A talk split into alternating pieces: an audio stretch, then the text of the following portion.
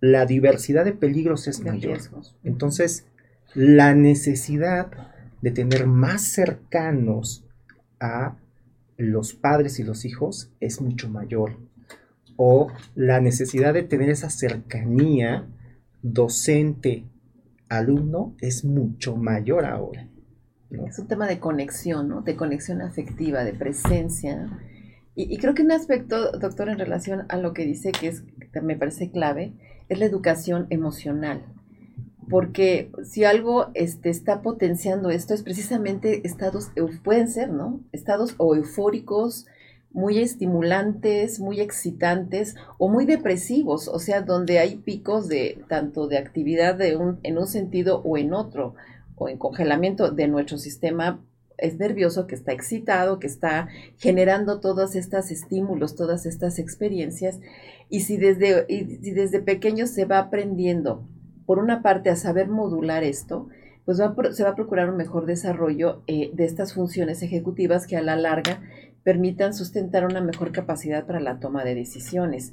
Pero precisamente por lo que dice de que hay tanta accesibilidad tan fácil a situaciones que son, pueden ser potencialmente fatales o que pueden también provocar daños en su integridad personal.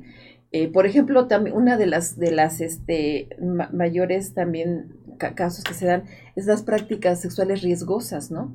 Eh, así de manera colectiva, cuestiones de esta naturaleza, que es parte, reitero, de una, de una experiencia generacional también que se están viviendo con nuevas formas, en nuevos contextos, nuevas prácticas, pero el tema de los de los factores que intervienen, en este caso fármacos, como decíamos, o en un momento dado armas, o en un momento dado otro tipo de, sustancias, de, elementos que, pueden dañar ese proceso de desarrollo y a la larga eh, poder generar eh, también condiciones de malestar, de enfermedad, de, de falta de, una, de un desarrollo del sentido del yo, eh, con, con una capacidad de de, integración y de interacción social más adaptativa, ¿no? que puedan ser base de alteraciones a la salud de alguna manera, ¿no?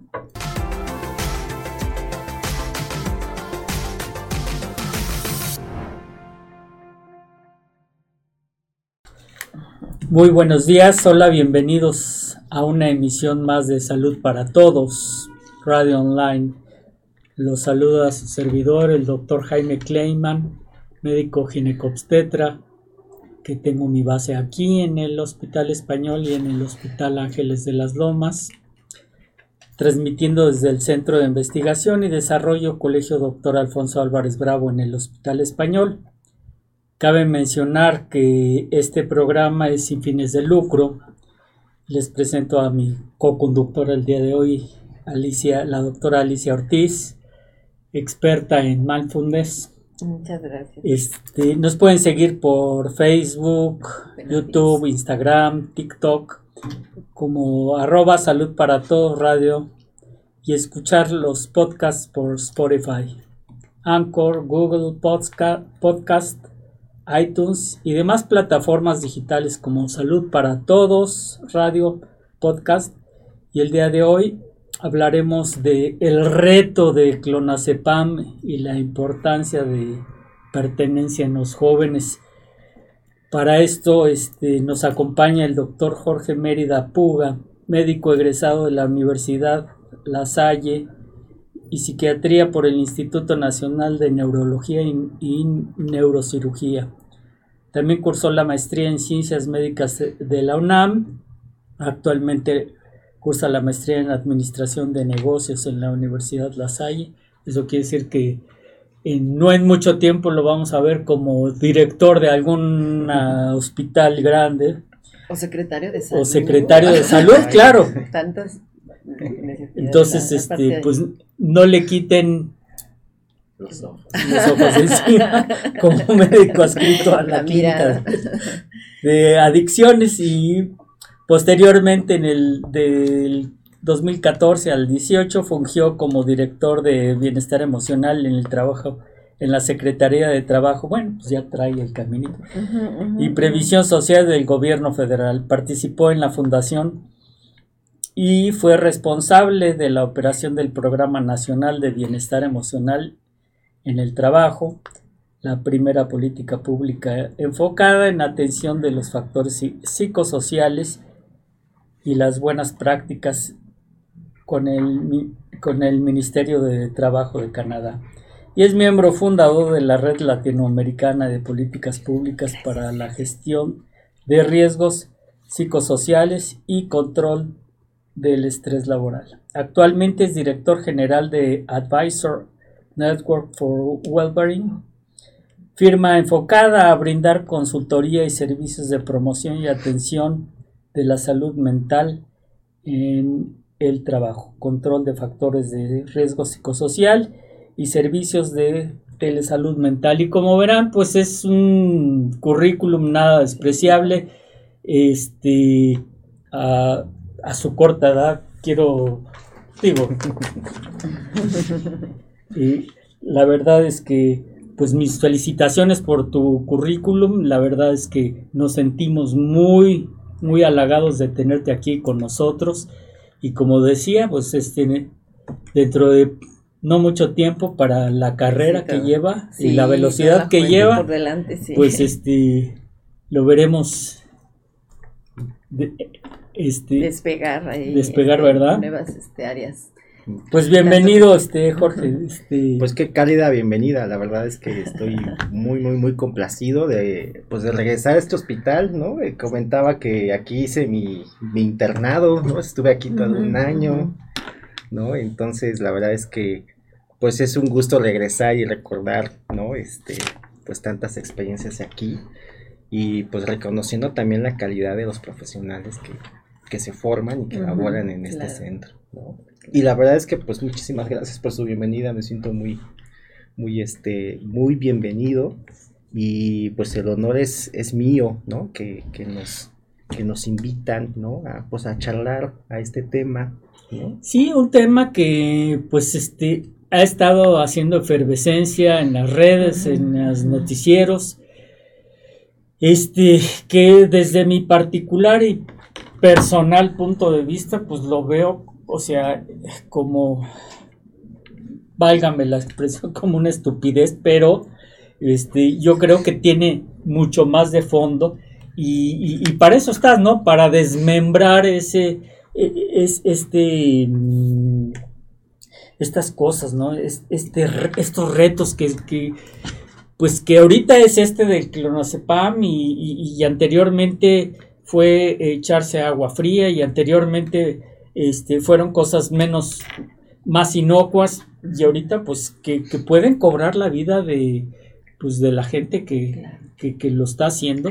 Y pues este, nosotros como padres de familia pues tenemos que, estar pues a las vivas con nuestros hijos porque yo creo que atrás de, los niños tienen que estar tienen que estar los padres. Y pues de algún lado sacaron el, el clonazepam exacto exacto. Sí.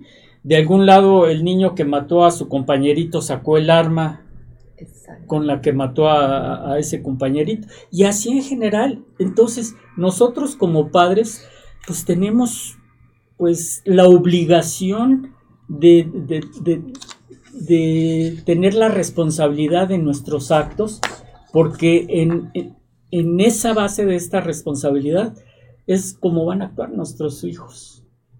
Claro, claro.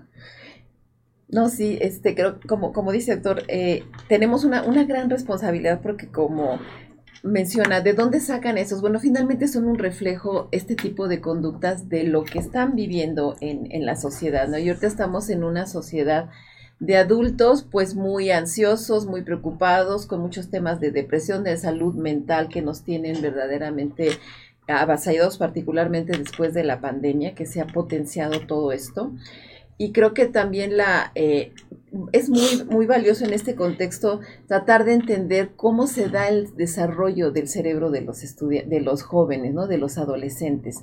Porque ahí se pueden entender muchas cosas en donde también nos pueden dar mejores herramientas como adultos para eh, destacar la importancia de, de, establecer vínculos muy afectivos muy cercanos donde los jóvenes sientan que realmente le importan a las familias, a los colectivos y no tengan esas sensaciones de vacío, de abandono que también potencian su, eh, esa, esa, conducta de riesgo que es tan característica de la adolescencia. Y también, como lo mencionaba, eh, el riesgo de pertenencia, eh, perdón, la necesidad de pertenencia, la necesidad, está en una etapa de formación de su propia identidad y la pertenencia a sus pares, a los grupos de sus pares, se vuelve fundamental porque es la etapa en donde se están empezando a generar un proceso de individuación en relación al núcleo familiar, en relación a los padres, están en, esa, en ese tránsito hacia la vida adulta que en estos tiempos está siendo tan incierta, que genera tanto temores, tantas dudas, tantos eh, sentidos de, en muchos casos hasta de desesperanza, pues pero también esta parte, este, digamos, eh, lúdica, creativa, de querer hacer cosas novedosas, de qué pasa eh, el desarrollo todavía incompleto, todavía no con un estado de madurez como, como logra llegar el, cerebro hacia allá más hacia los 30 años, 25, 30 años, pues es un cerebro que no mide los riesgos, que no, que no tiene la capacidad de determinar cuáles son las consecuencias y que se toman también en un sentido de, de, curiosidad, de apertura en muchas veces, ¿no? Entonces creo que sí es muy importante que, que como padres tengamos esta, estas herramientas, pues que también desde la disciplina que usted trabaja, doctor, nos da tantos elementos y muchas gracias por estar con nosotros. Al contrario, al contrario. Pues coincido completamente. Em, considero que es un tema de entrada sensible porque pues hablamos de, la integridad de pues eh, personas que están en desarrollo, ¿no? O sea, siempre el tema de la integridad de niños y adolescentes pues es un tema sensible, ¿no? Ah, pero también creo que es un tema que tiene muchas dimensiones, es decir, está la dimensión individual, particular de la persona que está en su neurodesarrollo, está la dimensión eh, también social en el sentido de que esto ocurre específicamente en el contexto eh, escolar, ¿no? Eh, y también, pues, está vinculado con, pues, estas funciones a las que usted hizo, eh, a las que usted evocó, o sea, cuál es la función parental, ¿no? Entonces, o sea, creo que tiene varias dimensiones que está como que muy amplio el tema, pero ahí me, me gustaría primero proponer mm, el que expliquemos un poco eh, por qué ocurre el fenómeno. Perfecto, claro, claro. Eh, y lo primero que me gustaría hacer es como tratar de hacer paralelismos de lo que ocurre en la adolescencia con lo que también ocurre entre los adultos.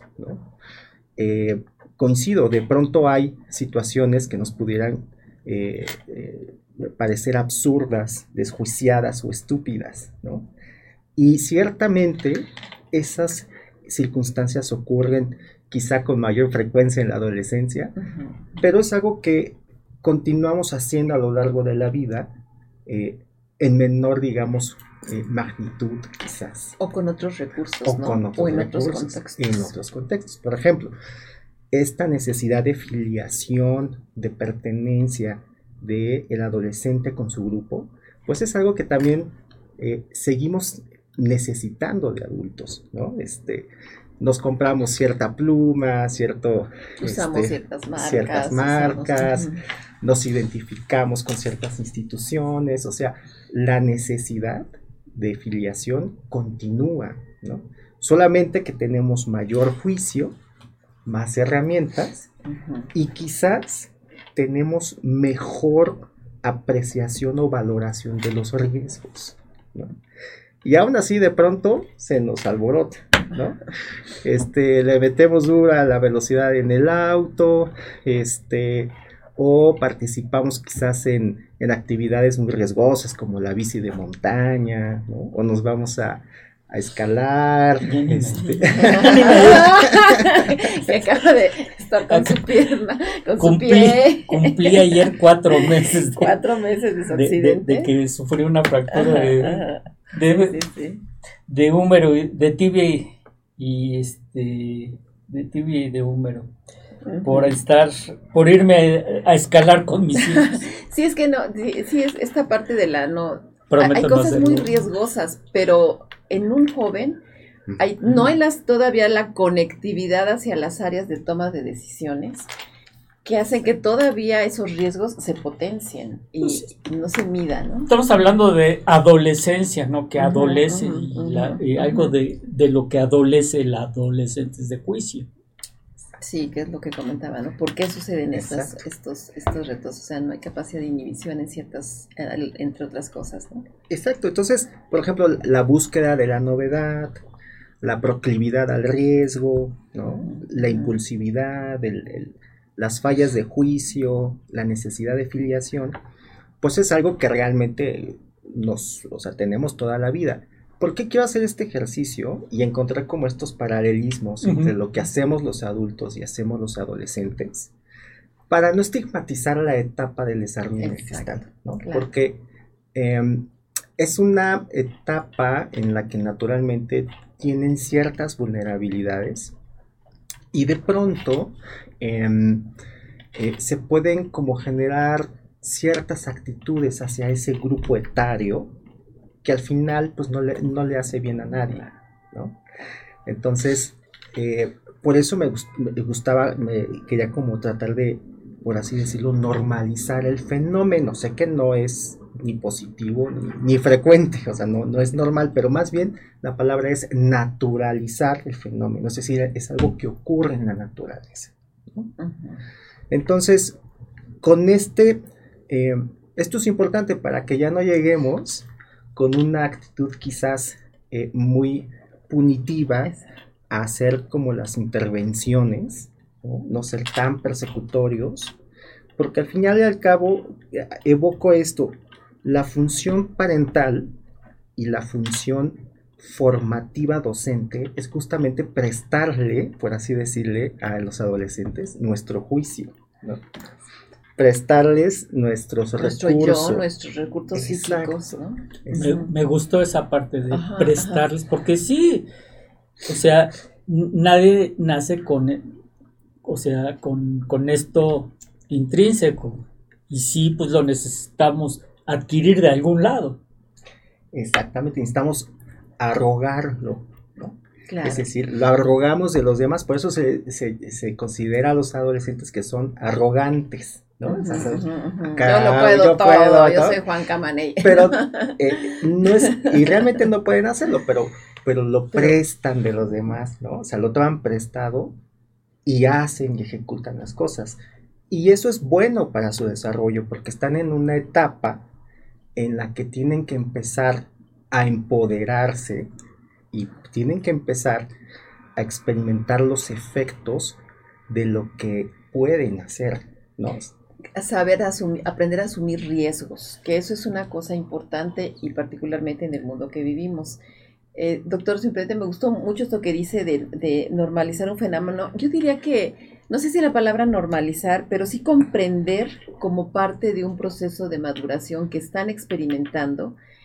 Y la parte de la normalización, es lo que se me hace la parte riesgosa es los recursos con que lo hacen. O sea, en este caso, un fármaco que tiene un potencial de generar un daño eh, que puede llegar a ser irreversible e incluso en consecuencias fatales porque además del reto, también, digamos, esto que se está mencionando, que se toman tantas y hasta que no duerman, pero también se ha dado la práctica de consumirlo con alcohol y tener este tipo de mezclas sí puede llegar a provocar el paro cardiorrespiratorio, a inhibir las funciones eh, orgánicas vitales, entonces puede tener consecuencias fatales. Y creo que el punto es, por una parte, sí entender que es parte del desarrollo querer tener tanto la, asumir riesgos que no se miden y también esta, eh, generar estos, esta, esta, emoción colectiva que debe ser muy dopaminérgica, que debe ser muy excitante, eh, pero que por otra parte, reitero, eh, adquiriendo o haciéndolo con recursos que están terriblemente a la mano, ¿no? Porque estos son medicamentos regulados. Y es algo que yo comparo aunque el, aunque el ánimo eh, que, con que lo hacen los jóvenes pueda ser en ese sentido, como decía, lúdico creativo, pero que también puede estar mediado por ciertas eh, condiciones eh, que pueden llevar a, otro tipo de, valoración. Por ejemplo, eh, podemos ver que en los últimos meses y años, y particularmente a partir de la pandemia, aumentó el suicidio o las conductas suicidas entre los niños y los jóvenes. Y, un estudio que hizo, citando un estudio que hizo el Instituto Nacional de, Psiquiatría, el, el, doctor Ramón, Ramón de la Fuente, el Instituto Nacional de Psiquiatría, en donde vieron casos de jóvenes que habían tenido eh, conductas suicidas, que habían tenido intentos suicidas, y lo que decían, no es que yo no quería morir, yo quería dejar de sufrir o me sentía muy mal, pero no es que pensara en morir.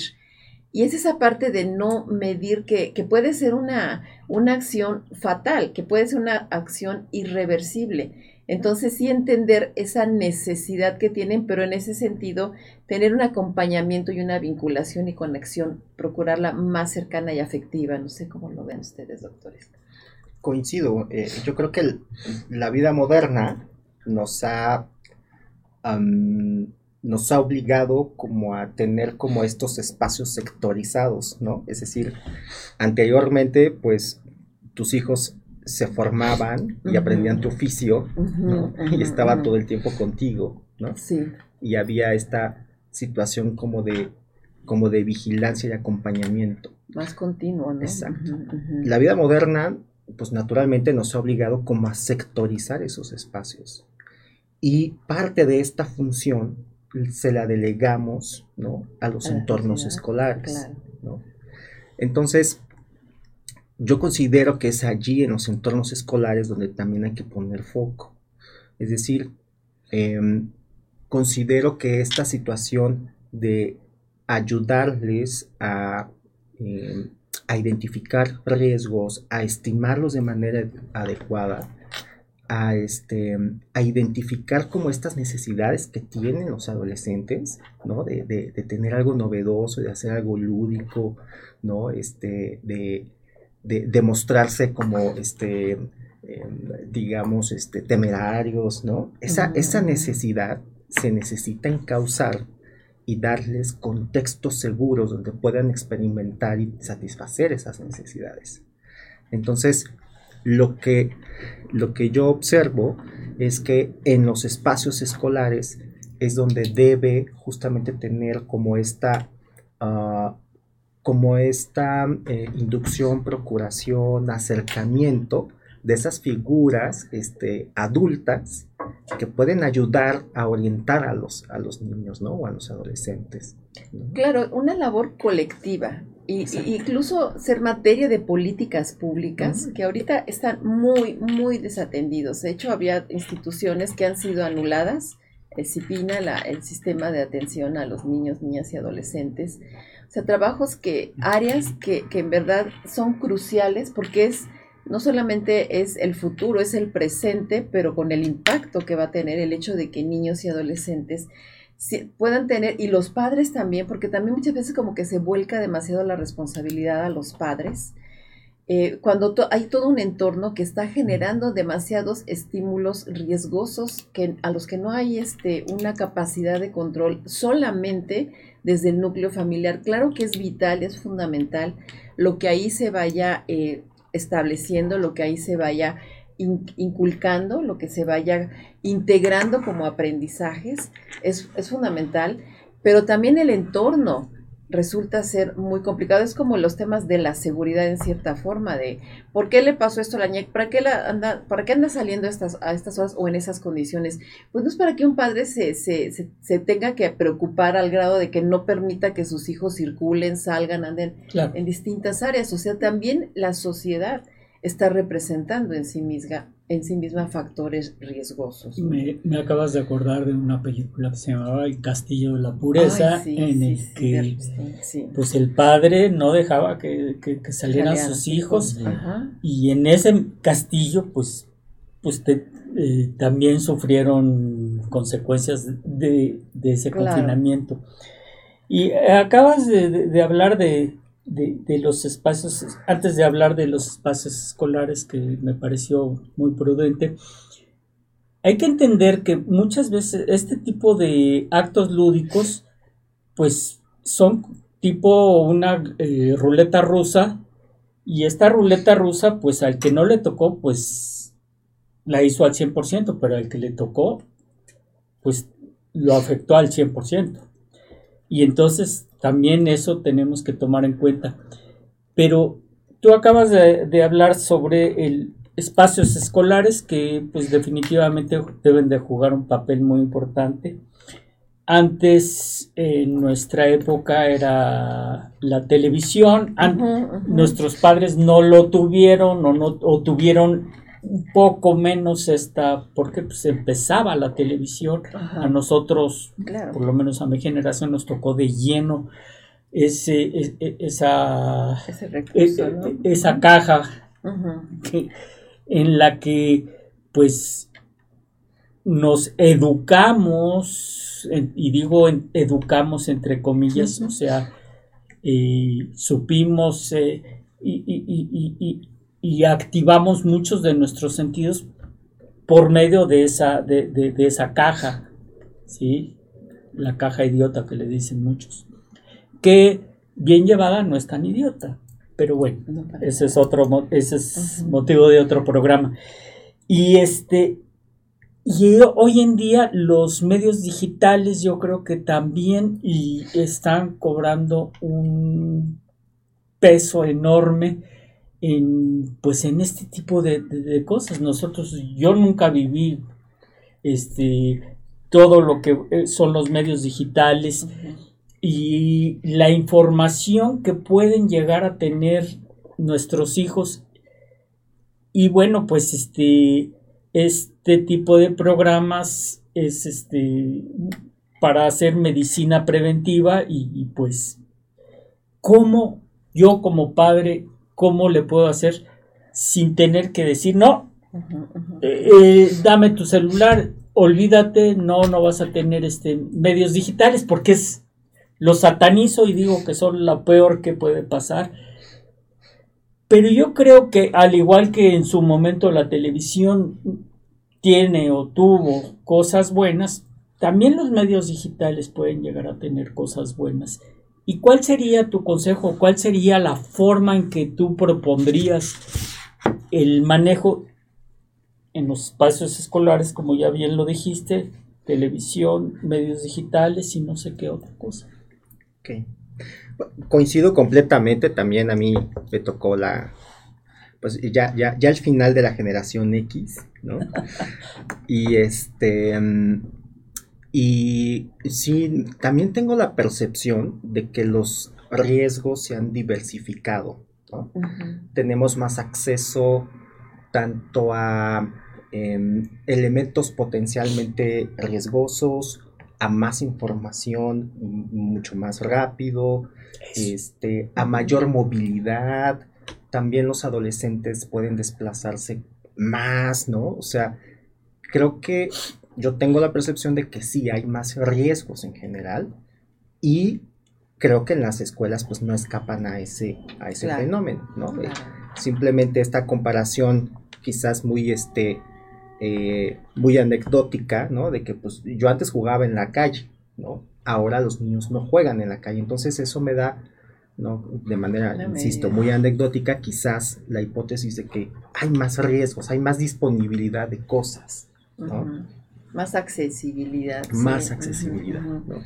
Entonces, em, yo creo que eso es algo que, que, que, que los padres, ¿no? Eh, deben de tener como muy claro, siempre va a haber riesgos y cada vez va a haber más riesgos y quizás cada vez el, em, como las conductas, digamos, este, peligrosas o, por ejemplo, el crimen o situaciones así son cada vez más ingeniosos, ¿no? Antes nos cuidábamos de que no nos robaran la cartera, ahora nos cuidamos de que no nos vacíen las, las cuentas electrónicas, es decir, la diversidad de peligros es mayor. Entonces, la necesidad de tener más cercanos a los padres y los hijos es mucho mayor. O la necesidad de tener esa cercanía docente-alumno es mucho mayor ahora. Es un tema de conexión, ¿no? De conexión afectiva, de presencia Y, creo que un aspecto, doctor, en relación a lo que dice que es, me parece clave, es la educación emocional. Porque si algo este, está potenciando esto es precisamente estados, pueden ser, ¿no? Estados o eufóricos, muy estimulantes, muy excitantes o muy depresivos, o sea, donde hay picos de tanto de actividad de un, en un sentido o en otro, o en congelamiento de nuestro sistema es nervioso, que está excitado, que está generando todos estos estímulos, todas estas experiencias. Y si desde, y desde pequeño se va aprendiendo, por una parte, a saber modular esto, pues se va a procurar un mejor desarrollo eh, de estas funciones ejecutivas que a la larga permitan sustentar una mejor capacidad para la toma de decisiones. Pero precisamente por lo que dice de que hay tanta accesibilidad tan fácil a situaciones que son, pueden ser potencialmente fatales o que pueden también provocar daños en su integridad personal. Eh, por ejemplo, también una de las, de las este, mayores también casos que se dan es las prácticas sexuales riesgosas, ¿no? Eh, así de manera colectiva, cuestiones de esta naturaleza, que es parte, reitero, de una, de una experiencia generacional también que se están viviendo con nuevas formas, en nuevos contextos, nuevas prácticas, pero el tema de los de los factores que intervienen, en este caso fármacos, como decíamos, o en un momento dado armas, o en un momento dado otro tipo de, sustancias, de, elementos que, pueden dañar ese proceso de desarrollo y a la larga eh, poder generar eh, también condiciones de malestar, de enfermedad, de, de falta de, una, de un desarrollo del sentido del yo, eh, con, con una capacidad de de, integración y de interacción social más adaptativa, ¿no? que puedan ser base de alteraciones a la salud de alguna manera, ¿no?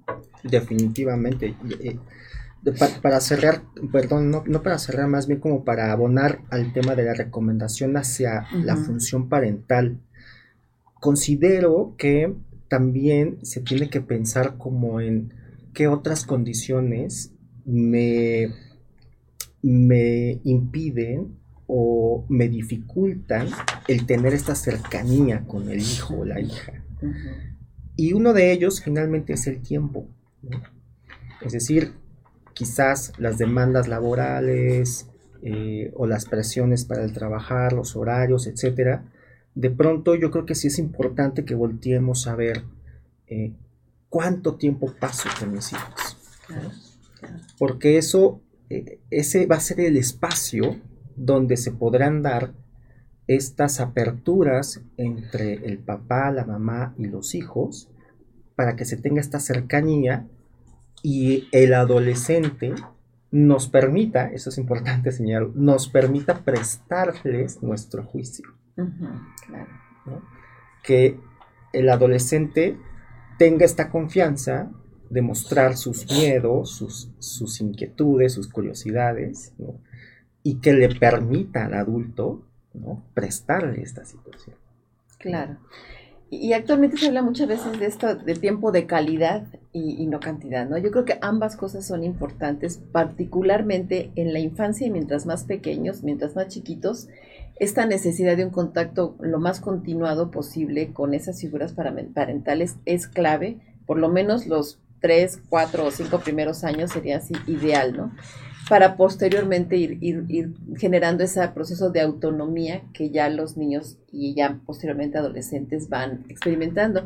Y creo que eso, doctores, si, eh, están de acuerdo, nos lleva al tema de qué tipo de vínculos de apego estamos este, estableciendo, ¿no? ¿Qué estilos de apego estamos teniendo y qué formas de generar esta capacidad de hacerles sentir a los niños en este proceso, en esta etapa en donde hay tanta vulnerabilidad, que están teniendo una base segura, que están teniendo un respaldo y un soporte que les va a permitir terminar ese desarrollo. Creo que aquí vale la pena entender que somos una especie, a diferencia de muchas otras, de, los otros mamíferos y de otras especies, que cursamos una larga etapa que llega casi a las tres décadas en donde estamos completando ese desarrollo ya fuera del útero.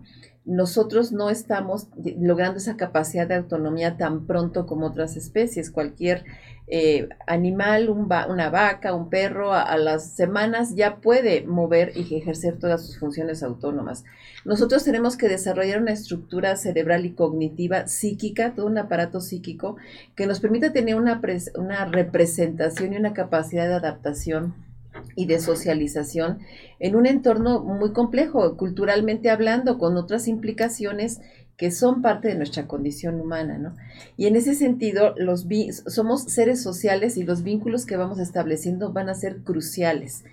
Mientras más sólidos y, y, cercanos sean en entornos donde nos veamos valorados, donde nos veamos este, validados también en, nuestras emociones, en nuestras expresiones afectivas, pues más se va a generar ese sentido de pertenencia también hacia los núcleos que pertenecemos y no solamente como parte de esas experiencias grupales eh, generacionales y con los pares, que pueden, que, es donde se dan esos riesgos potenciales. O sea, sí importa que, tengan y, va a ser fundamental que se den estas convivencias, pero que los jóvenes aprendan a determinar los, el alcance de los riesgos que toman, porque efectivamente están siendo muy, muy, pueden ser muy letales, pero difícilmente se logra esa valoración si yo estoy en un entorno en donde no tengo una capacidad de comunicación, donde no soy escuchado, donde no soy validado en mis emociones, donde se me, se, me estigmatiza por ser joven, es parte de tu actitud, eres un rebelde, eres un esto, eres un otro. Creo que ahí sí importa mucho cambiar la percepción que se tiene de los jóvenes en ese sentido. Me gustó mucho lo que dijo doctor, que no, no habría por qué estigmatizar y ser punitivos o penalizar, sino comprender, ¿no? Todo este proceso que están experimentando. Este, bueno, tenemos ya varias preguntas de nuestros radioescuchas. Este, aquí tengo tres que y es un comentario también. Dice, buenos días, les comento que según la nota de expansión política señala que la política cibernética, que la policía cibernética identificó 500, no sé, sí. 500 incidentes relacionados con menores de edad que siguen retos de redes sociales y que ponen en peligro su vida. Y señala que al menos nueve alumnos de una secundaria en la Ciudad de México resultaron intoxicados. Dice, pero doctores, ¿qué ocasiona el clonazepam? ¿Por qué lo utilizan para dormir? Y una algo similar, ¿cómo podemos darnos cuenta los padres este, que tomaron ese fármaco y, que, qué podemos hacer para, la, para salvar su vida, dice Graciela. Gracias, Graciela. Y otra que está relacionada, ¿cuántas pastillas se tienen que tomar de clonazepam cada adolescente para que produzca sueño? ¿Y qué pasa si se toman más tabletas de las indicadas? Gracias.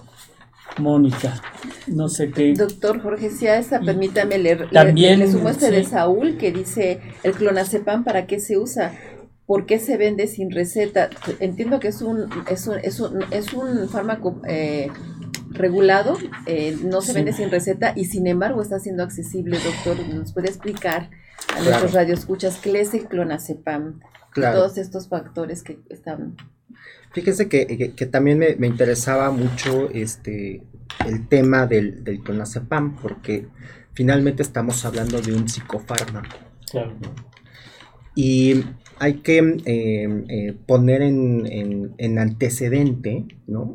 que todo lo relacionado con la salud mental ah, ha tenido un estigma a lo largo de pues nuestro eh, a lo largo del, del, último siglo ¿no? en nuestra cultura y entonces todo lo relacionado con la salud mental, tanto la expresión clínica como al profesional que lo atiende o los profesionales que lo atienden, como a, los, a las herramientas terapéuticas que se tienen, se les ha estigmatizado por mucho tiempo.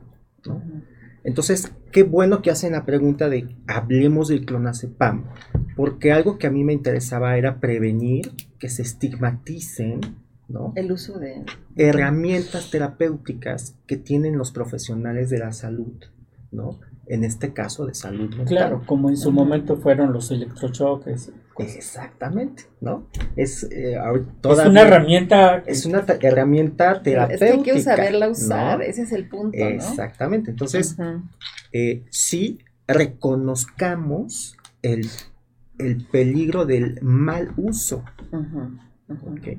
Pero no estigmaticemos a los psicofármacos como grupo de medicamentos y no, y no prevengamos como el que si un profesional de la salud te lo indica, eh, tengamos esta actitud de rechazo. reconozcamos el riesgo que tiene su uso. Que es el mismo riesgo, bueno, no es el mismo riesgo, pero es muy similar al que, por ejemplo, si usa un analgésico, un eh, antihipertensivo a dosis altas, eh, incluso un hipoglucemiante a dosis altas puede ser también, este, te lleva al coma y a la muerte, ¿no? Entonces, eh, hablemos del clonazepam, de qué es, ¿no? Entonces, el clonazepam es un medicamento que pertenece a un grupo de fármacos que se llaman benzodiazepinas. Son fármacos, se les llama controlados, porque se necesita que un médico eh, prescriba ese fármaco para que sea surtido en la farmacia. Eh, y eh, pues tiene como esta, esta normatividad y esta reglamentación de que se necesita una receta. Y la receta debe tener el nombre del médico, su cédula profesional, la dosis exacta que se va a tomar para que se y el nombre del paciente solamente. Y el paciente tiene que presentar su INE para poderlo comprar. Exacto. Idealmente. O, digamos jurídicamente o legalmente. Y entonces, ¿qué hace? Eh, ¿Qué hace este fármaco? Lo que hace es imitar un neurotransmisor que nosotros de manera natural producimos. Entonces, lo que hace es que imita a ese neurotransmisor y lo que genera es que nos baje eh, la ansiedad. O sea, el efecto clínico es disminución de la ansiedad. Es ansiolítico. Es, un, ansiolítico, e hipnótico. Exactamente. Baja la ansiedad, disminuye, este, digamos, el alertamiento y por eso se utiliza como inductor del sueño. E incluso entiendo que tiene propiedades antiepilépticas también este, puede utilizarse. Y de hecho son los usos antes que el, que el, tratamiento del insomnio, porque directamente no está indicado, sino básicamente como ansiolítico. Así es, eh, también se utiliza como, como antiepiléptico, ¿no? Entonces lo que hace es finalmente eh, reducir por así decirlo, el alertamiento. Lo que hace es reducir el alertamiento. A eso se le llama mm, eh, que tiene funciones depresoras del sistema nervioso central. No depresoras de que, ah, estoy deprimido, estoy triste. No. Inhibitorias. Inhibitorias, es más correcto, claro. Y entonces eso hace que eh, las funciones cerebrales se vayan, digamos, inhibiendo, ¿no? Y las primeras que se van inhibiendo, pues son de adelante. Prefrontal, la toma de decisión, el juicio. De adelante para atrás. Entonces, se inhibe el buen juicio. Dicho sea de paso, ya el adolescente no tiene bien formado el juicio, ni las estructuras cerebrales, que hasta los 25 años aproximadamente termina de madurar biológicamente el cerebro. Entonces es todavía más vulnerable a eh, a, este tipo de efectos. Entonces se inhibe el juicio. Se juntan dos factores muy importantes en ellos. Exactamente. ¿no? Su, la, la todavía inmadurez orgánica, ¿no? neurobiológica, claro. y el, el, efecto de este fármaco. Y entonces se van inhibiendo, entonces el juicio, pero también altera la coordinación, ¿no? Sí, tiene efectos. Y entonces altera el equilibrio, te da sueño. Por eso tiene la leyenda, si usted consume este... E-, efectos secundarios. Este medicamento, el no, maneje, no maneje, no, maneje, eh, maquinaria. exactamente. porque imagina, me voy a echar unos, me voy a, yo soy este conductor de una retroexcavadora. Claro. Y no voy a tener. Claro. La visión que, que la tengo en mis cinco sentidos, vamos a decirlo de alguna manera. Creo que una cosa muy interesante para comentar con nuestros radioescuchas es, es el tema de que, de que estos fármacos, psicofármacos, se llaman psicofármacos porque atraviesan la barrera hematoencefálica, el, la protección que tiene nuestro cerebro y que vale la pena enfatizar la importancia de este órgano para la integridad del desarrollo este, cognitivo, para la, la salud mental. Todo nuestro cuerpo, por supuesto, que está implicado en este sentido pero es ahí el gran centro de, procesamiento de toda la información sensorial que se percibe y pues no es gratuito que tengamos eh, la estructura del cráneo tan dura. Eh, que es una protección básica. Hola, doctor, bienvenido, muchísimas gracias por acompañarnos.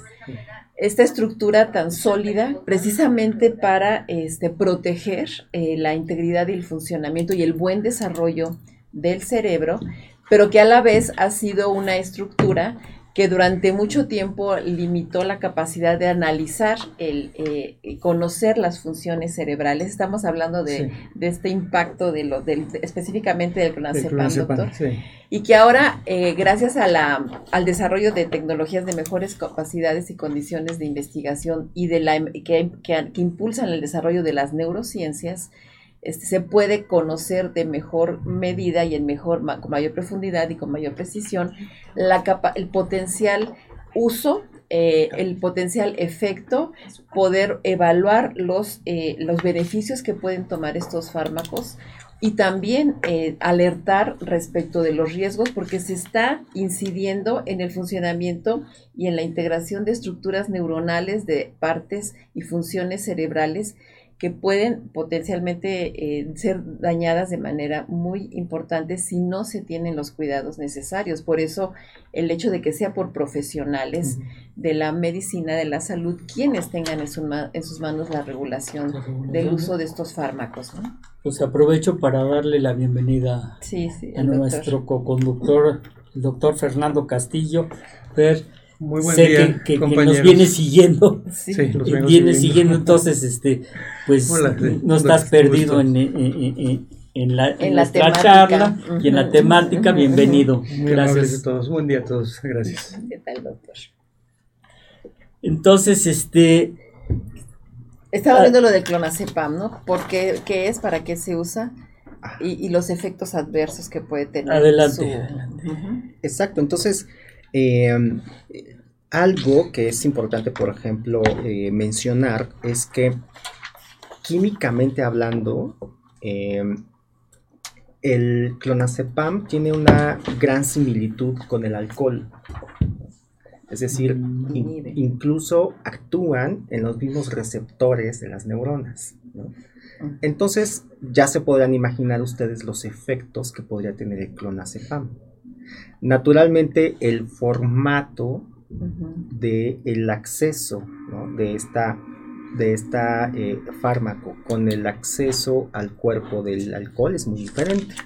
La absorción del alcohol es mucho más rápida, La absorción del alcohol es este, ya está incluso hasta en versión, este, formato líquido, Que puede atravesar mucho más fácil todas las barreras hasta llegar a nuestro cerebro, Entonces, eh, por eso el clonazepam, eh, la tableta, ¿no? O sea, tiene una liberación como mucho más, em, digamos, mucho más lentificada que la de un, la de un, este, una bebida alcohólica, ¿no? Entonces, es por eso que ocurre que se puede tomar, ¿no? Este, cierta cantidad de tabletas y no se observan los efectos de inmediato, sino hasta después de eh, una hora, un par de horas y naturalmente se va este, incrementando ¿no? esa, esa visibilidad ¿no? De, los efectos.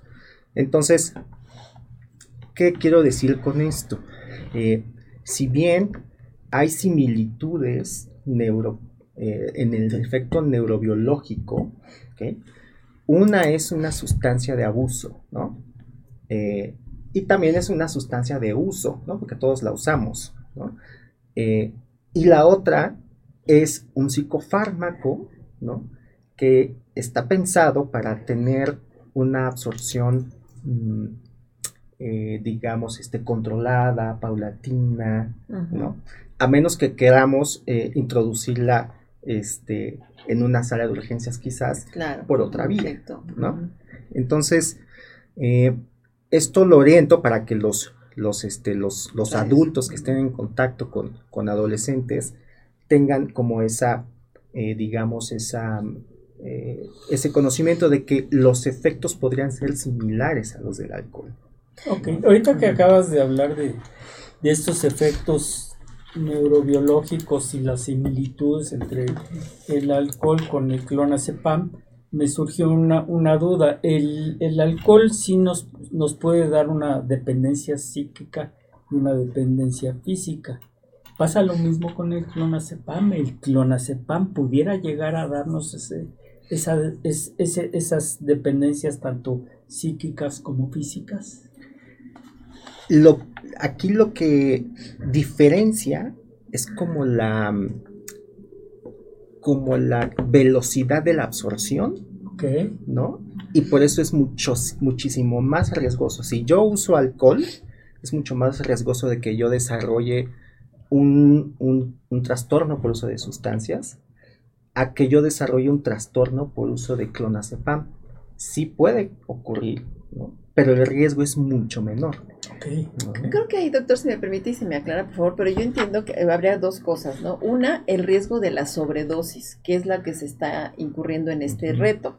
Porque lo que dicen, cuántas más tomas y cuántas más este, Eso Es uno, y la sumación de efectos que, ocasiona el alcohol más. Luego más, si, si, en esa sobredosis lo estás mezclando, los efectos letales pueden ser fatales. O sea, el efecto puede ser fatal, letal. Eso es una. Pero la otra es que también su uso eh, sí tiene efectos adictivos, o sea, sí genera una resistencia que va reclamando cada vez más o va generando una desensibilización de tal manera que empieza a generar este, este impacto donde la gente se vuelve dependiente, por eso no se puede, entiendo que no se puede quitar eh, su uso de manera este, inmediata precisamente por el efecto de abstinencia y por todos los daños colaterales que puede generar, ¿no? Eh, si me permiten, porque aquí lo mencionan también, doctor, es que nuestro radio escucha Gilberto Betancourt y tiene que ver con eso que estamos comentando. Dice, buenos días, gracias Gilberto por estar con nosotros. Dice, durante la pandemia he consumido clonazepam bajo prescripción médica. No la sabía controlar y llegué hasta utilizar dos pastillas de dos miligramos cada noche. Gracias a que me recomendó el doctor Castillo, solo consumir a lo mucho la mitad, un miligramo, ya descanso mejor. Mi pregunta es, ¿Es posible que logre no utilizar este fármaco? ¿Cómo lo lograría? Porque ya he sentido mareos y creo que es debido a este fármaco. Gracias y saludos cordiales. Muchas gracias, eh, Gilberto, doctores. Doctor, gracias. Definitivamente el uso de esta herramienta terapéutica demanda pericia por parte del clínico. Ok, ¿a qué voy? A que se tiene que evaluar muy bien primero la necesidad del paciente, ¿no? o sea, ponerlo a él en el centro de, a ver, ¿tú qué necesitas? ¿Para qué te voy a dar la benzodiazepina? Oye, ¿y por cuánto tiempo? Exacto. y además te oriento. Las dosis. Oye, las dosis. O sea, ok, extra esto, bueno, lo ajustamos hacia arriba, hacia abajo, ¿no? Proyectamos una suspensión, o sea, iniciamos pero no te lo voy a dar más de cuatro, cinco, seis semanas, ¿no? ¿Por qué? Porque las benzodiazepinas, como el clonazepam, en muchas ocasiones, eh, o mejor dicho, su uso principal es como limitar el malestar y el sufrimiento de manera, digamos, más inmediata, en lo que otras herramientas terapéuticas empiezan a surtir efecto, como los antidepresivos, la psicoterapia, este, las eh, actividades saludables, etc. Entonces, eh, considero que el uso no solamente eh, se tiene que dar, digamos, en un contexto profesional, sino que también demanda cierta pericia por parte del médico y por mucha educación y soporte por parte de, otras disciplinas de la salud, ¿no? para que también se vaya abonando en el buen uso de, este, de esta herramienta. Sí, exacto. Bueno, creo que procesos de, psicoeducación son importantísimos, que, se conozca esto porque, porque efectivamente, o sea, como dice el doctor, este, hay, hay cuestiones en donde o sea, el caso específico del clonazepam tiene efectos inhibitorios, para eso está diseñado. Primero, ansiolítico, inhibir las reacciones de ansiedad. Y en ese sentido es un uso muy potente y muy, para eso está diseñado. ¿no? También inhibe los mecanismos del sueño. También inhibe mecanismos reactivos del sistema nervioso cuando hay, como comentábamos, la parte de, la, este, de las epilepsias o este tipo de alteraciones en la salud del sistema nervioso. Pero Así que esa parte no regulada también puede inhibir las funciones vitales, puede inhibir la respiración, los mecanismos de la respiración, puede inducir un paro cardiorrespiratorio, pierde, pierde el sentido de la tonalidad muscular, desmayos, el sentido de la orientación, y ese es el tema de la importancia que usted dice del control, de la regulación y de la pericia de los médicos porque lo, que lo prescriben y que puedan regular el uso, porque efectivamente su, su mal uso es verdaderamente dañino y, y, puede eh, generar a la larga daños neurodegenerativos importantes. Sí, aquí el, el, concepto... Y la parte Sí, e, el concepto del, del clonazepam, doctor, usted es el experto en esto, sabemos que el clonazepam, como usted lo ha indicado, tiene cierto tipo de de aspectos y recomendaciones. Estamos acostumbrados nosotros como médicos, todos, cuando estamos un fármaco, siempre debemos de estudiar lo que se le llama su, su fármaco, eh, farmacocinética y su farmacodinamia. Desde el momento en que entra un producto, sea el cual sea, cómo es captado por el organismo, absorción, transporte, transformación cómo se va transformando, en este caso es el metabolismo, tanto por el riñón como por el hígado, etcétera. Y tantas concentraciones se pueden quedar atrapadas como tantas se pueden liberar. Entonces utilizamos siempre el concepto para todos los fármacos de las vidas medias, ¿verdad? Las concentraciones, vidas medias significan a qué porcentaje está a 12 a 24 horas a 48 a 72 horas. Y en relación nada más con el clonazepam, cualquier tipo de sustancia, sabemos que normalmente las sustancias tenemos que tener un indicador muy importante, su acumulación. ¿Por qué? Porque esa acumulación, si nosotros incrementamos dosis cuando esas concentraciones aún todavía no se han transformado eliminado por estas estructuras, hígado y principalmente riñón, se van incrementando. Entonces las titulaciones iniciales que nosotros teníamos ya no van a ser las originales. Entonces de ahí que viene el reto del diazepam. ¿Cuál sería la cuestión? A ver quién aguanta más, ¿verdad? ¿Cuántas puedes aguantar más y te mantienes despierto? Pero entonces aquí, y hay que entender que cada ser humano tiene una variabilidad biológica y tiene un grado, por lo tanto, de de independencia y es particular cada ser humano. Lo va a transformar de manera diferente. porque nosotros en clínica estamos acostumbrados cuando utilizamos un diazepam, en ocasiones al paciente, pues la concentración que te puse, pues como que no me da la respuesta que yo quería, entonces tengo que aumentar la titulación. Pero el problema del diazepam independientemente de las concentraciones, es que puede surgir una cosa que se llama dos conceptos, la taquifilaxia y la tolerancia. Entonces, la taquifilaxia sería el, el acostumbramiento a cierta concentración del medicamento. Entonces, ahí entra el concepto de la tolerancia. Llega el momento que el cuerpo ya lo toleró, entonces requieres más dosis, exactamente, es lo que el, concepto que tú indicabas también hace un momento, Jaime. Y pide más, y pide en que incrementa las dosis. Es el efecto adictivo. De ahí que se, se, produce un aspecto de tipo adictivo, entonces también puede dar manifestaciones de tipo psíquico, ¿sí? Tanto físico como psíquico. Y en el concepto que nos planteaba aquí este el, el gran amigo Betancourt, es que desafortunadamente, como él lo dijo en la pandemia, no nada más, nada más fue él, fueron muchos casos que cursaron con trastornos del estado de ánimo, afectivos, depresión, eh, ansiedad, eh, crisis de ansiedad, pánico, fobias, ansiedad de tipo generalizado. y realmente tuvo prescripción médica, un gran, una gran cantidad, pero no muchos tuvieron prescripción médica. Entonces, el problema es cuando te pasas de la dosis.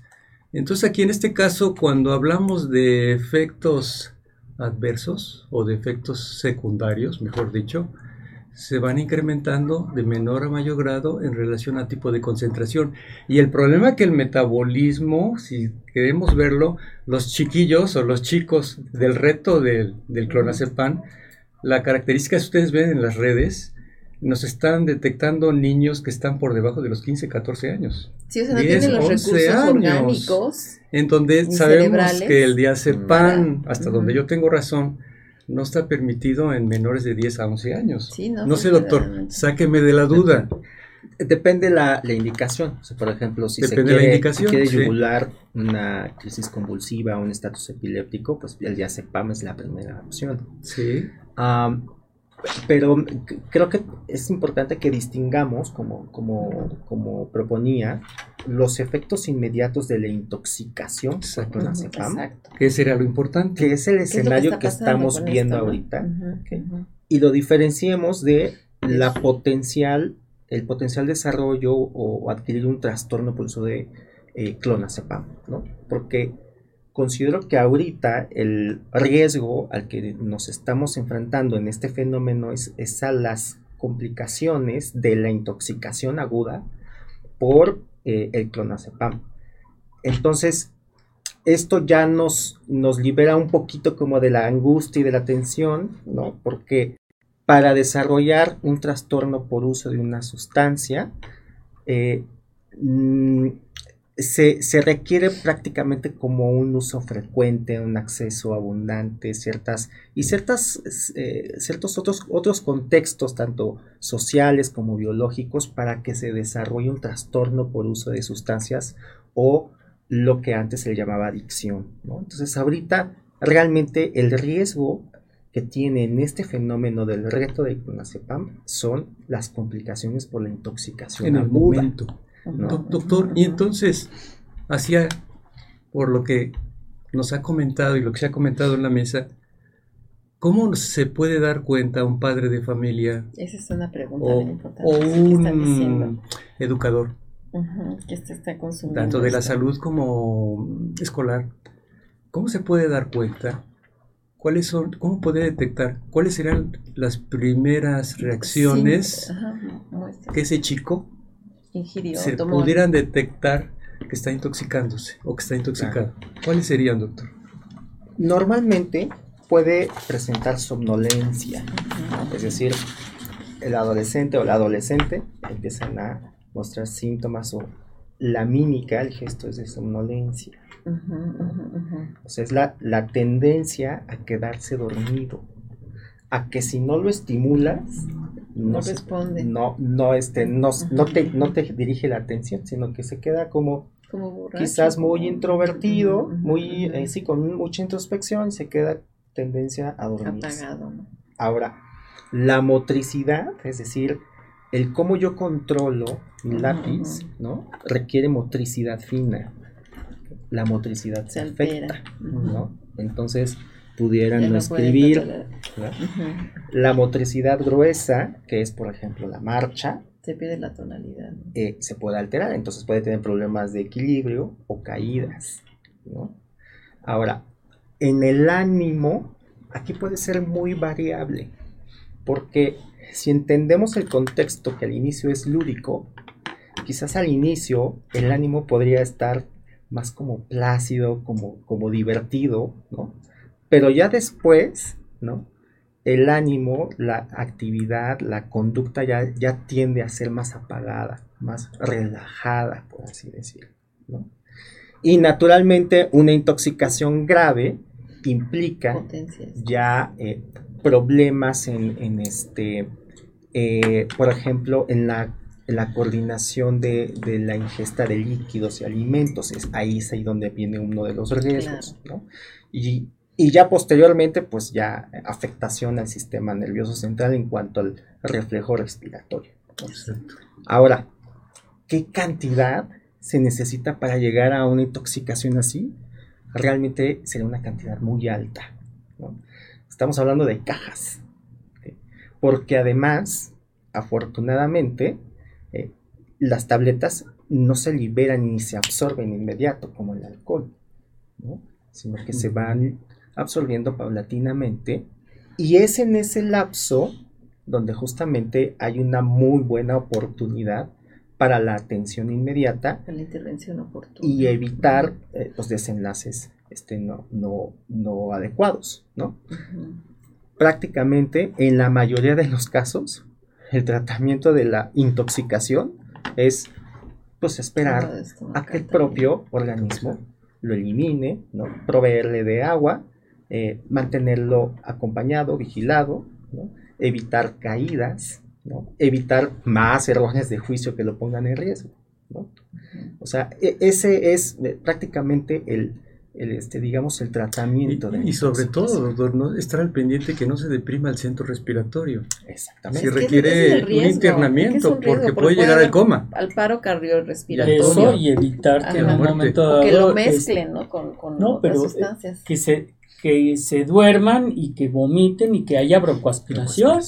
Exactamente, sí, realmente sí es más este impactante el, riesgo. Yo en lo personal, yo, yo fui prescrita con clonazepam hace mucho tiempo por problemas de insomnio. Eh, derivado de un síndrome muy curioso que si quieren un día lo comentamos que se llama síndrome de piernas inquietas que tiene que es un tema neurológico pero el punto es que llegué al, grado en donde ya, ya, estaba presentando síntomas de narcolepsia, o sea que despierta, ¡pum!, me dormía. Y me fui yendo, manejaba, yo estudiaba ya en la metropolitana de Iztapalapa y manejando, un día perdí totalmente el control y de puro churro que en ese entonces había muchas áreas este, eh, de, de plantíos todavía, pues me fui sobre una milpa y fui ahí fui a parar. Pero, este, vaya, a lo que voy es que ya se ha documentado muy bien a lo largo del tiempo los efectos adversos potenciales muy, muy graves. Tiene incluso efectos paradójicos, lo que decía, o sea, es ansiolítico, pero también como efecto paradójico puede generar unas reacciones ansiolíticas peores. Eh, entiendo que hay toda una corriente de trabajo eh, médico psiquiátrico que están evitando el uso por el potencial daño o proclividad a, efectos neurodegenerativos a largo plazo, inductores de demencias y desarrollos de esta naturaleza, pérdidas por el, por el factor, mm, eh, por la afectación al áreas del hipocampo que afectan la memoria y por sus mecanismos inhibidores, digamos, eso con el uso prolongado. Sí, conozco de una... Eh, de, de líneas de trabajo en donde ya no es de las primeras eh, fármacos eh, que se utilizan, que ya es un tanto anacrónico, que hay nuevas generaciones para tratar los temas de la ansiedad, de la depresión, de la incluso los anticonvulsivos y los hipnóticos, eh, precisamente por, por estos daños, ¿no? Por, el, por la posibilidad de que genere efectos adictivos, como dice este nuestro radio escucha Gilberto, que dice, ¿y ahora cómo me lo quito? ¿No? Es que porque empieza a generar ese malestar, pero ya el cuerpo lo empieza a requerir, a demandar, ¿no? Y eh, y en general a afectar la capacidad de respuesta incluso de funciones vitales, como bien dice el doctor, hasta llegar a la dificultad para respiración, a la deglución y al mismo latido cardíaco, la presión arterial, o sea, es algo que sí es muy, muy, riesgoso. ¿no? Mira, doctora y doctores, aquí en, eh, el, el, el, amigo Betancourt, ¿no? El gran, gran amigo. Mira, por, por, una parte, eh, lo importante para él es que no entre en, desesperación y entre en, pánico. Eso prácticamente se puede, se puede solucionar. Eh, la razón que, que, tuviera dos miligramos fue bastante tiempo quizá que duró con él. No podíamos suspender la dosis así como así por las reacciones de tipo rebote. Pero que no se preocupe porque eso se puede ir destetando poco a poco. Y esos efectos de deterioro de los que tú comentas, doctora, que puede alterar el grado de concentración y a largo plazo hasta la memoria, de alguna manera es parte de, todo un proceso de que no se debe de prolongar mucho su, uso.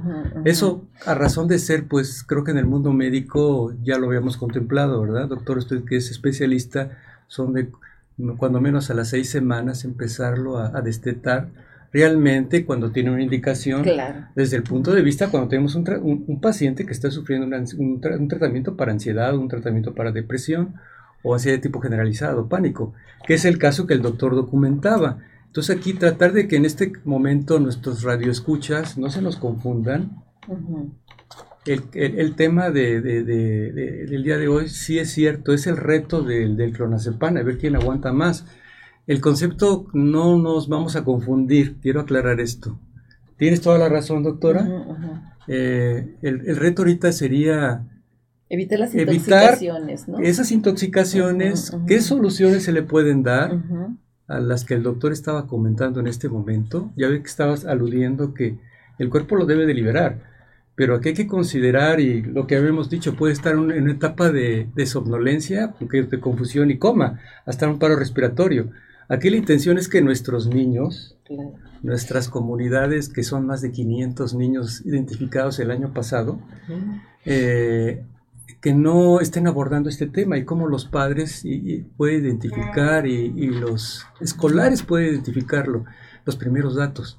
Entonces, tienes toda la razón, doctora, pero no queremos confundirnos en este momento. Claro, no, quizá nos genera una alarma este, más allá de lo que implica una atención oportuna a una. Y satanizar al producto, porque es buen producto también, como diría el doctor. coincido completamente. Sí, doctora, eh, comprendemos. coincido completamente en el sentido de que la información que nos, que nos proporcionan es valiosa. Ahora, para prevenir el estigma, necesitamos, además de información y de difusión, también como mucho acompañamiento, asesoramiento a la persona, para que no eh, desarrolle una aversión a una herramienta terapéutica, sea lo que sea. ¿no? Y coincido, ah, el, tema, el fenómeno es el reto. ¿Cómo manejar ese reto? ese es el tema. El uso de herramientas terapéuticas, ¿no? De manera prolongada, bueno, pues considero, coincido, yo creo que, creo que quizás sea tema para otro, para, para otra ocasión. Pero ahorita yo quisiera volver a enfocarnos a los adolescentes, porque ellos son ahorita los protagonistas. Son nuestro reto. Exactamente. claro. Me permite que lea precisamente por lo que dice doctor, dice Lupita. Acá en Guanajuato al menos se ha sabido de 15 jóvenes intoxicados y todo por hacer el reto, el que se duerma al último gana.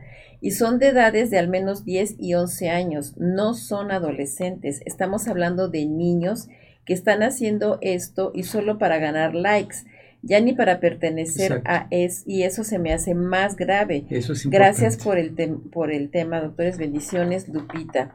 Eh, creo que es esta parte, ¿no? De que, de que se está eh, generando una, una inducción, o sea, a, los niños a tomar estas, estas conductas eh, pues que sí son potencialmente muy, muy dañinas. Creo que siento que sí está justificado pues el, la preocupación. y, ahí tiene la razón la persona que lo expresa de esa manera. Ya no es tanto por pertenecer a un grupo, claro, sino ya es quién aguanta más. Claro. Y, y, hacerlo viral, ¿no? Yo pude más. O sea, ¿Quién es el más fuerte? claro, propio de la adolescencia. ¿no? creo que esto que menciona de, la, de, la, de las edades es bien importante, ¿no? Porque no es lo mismo, no es lo mismo y nunca será lo mismo darle una sustancia X este, a un cerebro de un niño, al de un adolescente, que al de un adulto. O sea, el, eso, hay una restricción. hay, restricción, hay restricciones para el uso de esto en menores de edad. La vulnerabilidad. la vulnerabilidad definitivamente es, diferente. Eh, eh, pero tampoco es como algo que no se utiliza ¿no? en, los, en, los, en los niños, en los adolescentes. Insisto, depende de la pericia. ¿no? Por ejemplo, si un niño de 5 años llega con un estatus epiléptico a urgencias, no, no me va a temblar la mano para usar diazepam y romper. Exacto. igual que en una paciente una crisis. Exacto, igual que en una paciente embarazada. Exacto, ¿no? En una paciente embarazada que llega con un problema de epilepsia y está en crisis, está totalmente indicado que si va a atravesar la barrera este, placentaria, pues sí, sí la atraviesa, pero tiene sus indicaciones precisas. Ahora, por ejemplo, y eso es lo más importante que, que quiero que nuestros radioescuchas entiendan. Tú cuando, Jaime, tienes tu paciente de ginecología, tienes el manejo, le das un ansiolítico, tú dices, doctor, ¿hasta qué grado puedo lactar a mi bebé? O sea, hasta eso. Los estudios sus indicaciones están, y eso es muy importante y eso es justamente a lo que quiero que lleguemos. Exacto. A que no son sustancias que, que las podamos usar con manga ancha. O sea, tiene que tener una prescripción por un por una persona que tenga entrenamiento en esto. Hay que entender que el doctor se quemó las pestañas, ¿cuántos años? X número de años para poder prescribir, para poder tener con su pluma, poder prescribir, eso y saber los riesgos que llega o que puede llegar a tener a la persona que se los está dando. ¿Sí? No está prescribiendo chicles. No. Claro, mire, aquí dice, eh, si me permite, doctor, nuestra radio escucha Francisco Rodríguez, dice, es que también, no solamente, se, también se hace referencia a los riesgos de la automedicación, o sea, no se trata de satanizar. Pero es que esta toma, primera, automedicar cuando se está eh, suponiendo este un daño que puede funcionarme y lo hago por la libre, ¿no? Que eso está pésimo y más con esos medicamentos controlados. Y en este caso, pues no nada más es la automedicación porque no hay un daño en los niños, es querer experimentar algo, ¿no? Que ahí están los riesgos, ¿no? Y, algo, pretender satanizar. Y, no es y algo que me, deja a mí un poquito inquieto es, se está hablando de que, del reto y todo lo que quieras, pero estamos hablando de niños o de adolescentes que en un momento dado tienen en sus manos este medicamento que, insisto, si está bien indicado, no, no tenemos que satanizarlo. Pero entonces, ¿cómo les llegó a ellos en sus manos este medicamento? ¿Cómo, ¿Cómo, les llegó? Y el, muchos medicamentos dicen, no se deje al alcance de los niños. Pues por algo es eso. Sí, si me permite, doctor, aquí en nuestro radio escucha Gustavo, dice, creo que sería muy importante mencionar el cómo consiguen estos niños esos medicamentos. Cofepris menciona que tengamos cuidado con nuestros hijos, pero ¿quién regula que se vendan en cualquier lugar sin control?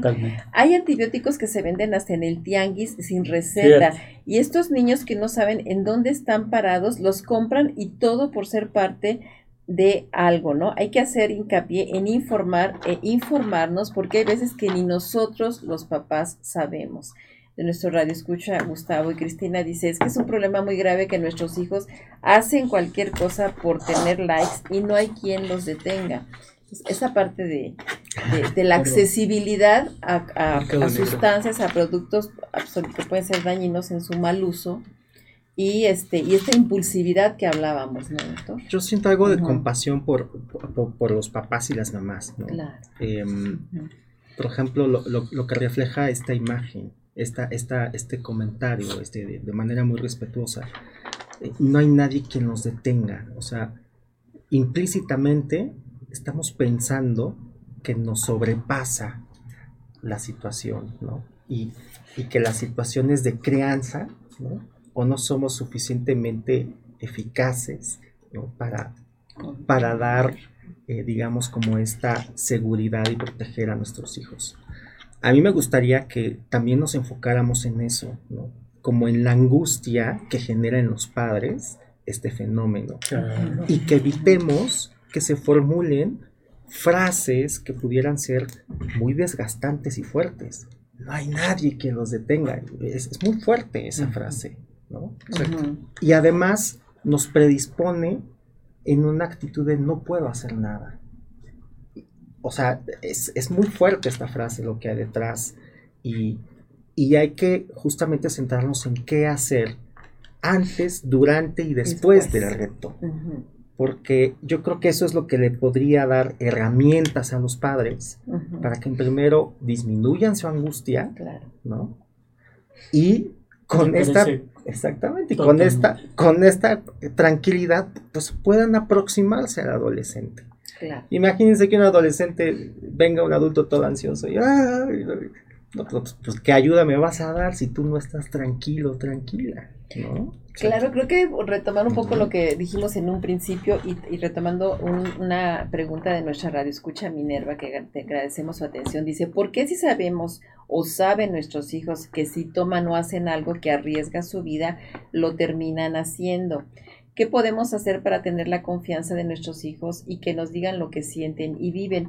Y es que decíamos en un principio, en esta parte de la normalización, en la adolescencia de, asumir actitudes de riesgo, porque todavía no hay un desarrollo, una maduración completa de sus estructuras cerebrales que implican la realización de juicios, la evaluación, la planeación, el saber las consecuencias. Esta es una parte de nuestro cerebro que se va a acabar de integrar alrededor entre los 25 o 30 años y es un proceso muy importante que haya en ese contexto un acompañamiento. Ahora, en ese proceso, lo normal y lo esperable también, porque también es sana esa rebeldía en la juventud, en los jóvenes, en los adolescentes, porque están marcando un sentido de individuación, de separación del núcleo eh, familiar, de generación de un, sentido de identidad personal, yo soy tal persona, yo soy tal individuo, la generación de una capacidad de autonomía, de autogobierno, de manejo de toma de decisiones. Y en ese sentido, asumir riesgos es normal, es esperable y es eh, también parte de este desarrollo. Entonces creo que eso es importante entenderlo, que hay todo un proceso, se le llama en, desde neurociencias la poda neuronal, en donde se van a ir configurando circuitos neuronales que van a permitir desarrollar esa capacidad de control de inhibición de impulsos que a la larga van a derivar en una mejor capacidad de socialización, de desarrollo personal, etcétera. Este, nos, nos este, contestas y hacemos un poquito más de reflexión sobre este tema y nos vamos a un corte de sal. Después del corte entramos este de lleno, pues ya estamos casi en la recta final. ¿Cómo se pasa el tiempo? increíble, increíble. Pues eso, eso habla de que. Y hay buena. ¿Quieres ser parte del mundo digital y no sabes cómo, contáctanos. Te asesoramos. Páginas web, relaciones públicas, streaming, podcast, redes sociales, comerciales, videos y mucho más. Contacta zrproducciones.com.mx. Síguenos en Facebook como arroba zrproduccionesmx, Instagram, YouTube y TikTok como arroba zrproducciones. Sé parte del mundo digital. Pues ya estamos aquí de vuelta con queridos radioescuchas, continuando con este tema, el reto clonazepam. Y bueno, una cosa que nos ha llamado la, atención aquí al, equipo que estamos con ustedes es esta sensación de, de, preocupación, de impotencia en algunos casos. Dice, por ejemplo, nuestro radioescucha Jorge, dice, lo que mencionan se parece mucho a lo que nosotros hacíamos como la novatada pero ya a riesgos bastante peligrosos. Mi pregunta es cómo hacer entender a nuestros hijos y en este mismo sentido también este Ivette nos dice si los padres son adultos, adolescentes o adolescentes que aplauden a hijos conductas reprobatorias, ¿qué podemos hacer y cómo ayudarlos? Es la pregunta de David. Y lo que veíamos es que decíamos, ¿no? Este, este tema de encauzar, apoyar, acompañar el desarrollo de nuestros hijos es importantísimo en la familia, pero es una labor colectiva e incluso a nivel de políticas públicas o de respuestas institucionales. Y en este sentido, doctor, comentábamos que ya están, hay recursos también para, digamos, por una parte, para denunciar el mal uso en caso de contenidos de redes sociales que pueden tener efectos adversos, además de oportunas intervenciones ya médicas en el caso de que se haya dado la, intoxicación, ¿no? Pero para denunciar el caso de, la, de la difusión de este tipo de contenidos, doctor. Entonces, actualmente hay una, afortunadamente tenemos un tipo de respuesta por las autoridades en contacto de la policía cibernética que está actuando sobre esta polémica. Aquí hay unos teléfonos de la... Si ustedes se los podemos pasar... Eh, eh, ¿Sí? Se los podemos pasar, pero yo les podría decir así brevemente los teléfonos de la policía cibernética para hacer este tipo de denuncias y en qué en TikTok y en qué en qué en, qué fuente lo vieron. Y no solamente este tipo de, problemas, otro tipo de problemas que no tengan que relacionar con el reto del clonazepam. Entonces, uno de los teléfonos es 55 52 42 51 00, extensión 5086. Ese es contacto de Policía Cibernética. Y aquí tienen un correo, Policía Cibernética, ¿de acuerdo? Eh, arroba ss eh, c.cdmx.gov.mx. Que no se preocupen, esto se los pasamos en, en visión, en pantalla. Y aquí dan unas recomendaciones la Policía de Cibernética, que es algo que nos parece algo muy importante, que les puede responder para este tipo de ayuda. Dice, recomendaciones de navegar en Internet, configurar control parental, descargar y actualizar antivirus, utilizar contraseñas largas y diferentes para sus diferentes este, fuentes de, o aplicaciones que tengan, establecer horarios de uso de los dispositivos. Esto más que nada va acompañado de la fuente de los padres, de la fuente de los maestros.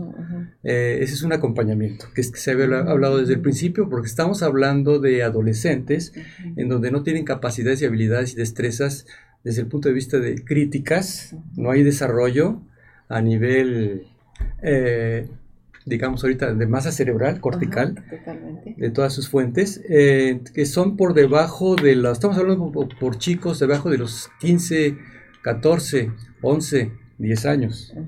Entonces, establecer horarios de uso de dispositivos, promover el, respeto dentro y fuera del, del espacio, del ciberespacio. Entonces, esas son el tipo de recomendaciones que dan la policía cibernética. Entonces, ustedes también pueden denunciar de alguna manera, eh, si saben de alguna fuente o algo que está sucediendo, y la verdad sería de una manera colectiva eh, que se puede llevar a cabo. Es más, aquí la policía cibernética se le puede hablar si hay un problema de escolares, se ponen en contacto las escuelas con la policía cibernética y están dispuestos a asesorarlos y a dar cierto tipo de pláticas y cierto tipo de materiales. yo considero que es excelente, no sé qué opinas. Está, está muy bien, ¿sí? Excelente. Entonces creo que era importante este espacio. Claro, que sí. aclararlo. Y, qué hacer. Y todavía, ¿qué hacer, doctor?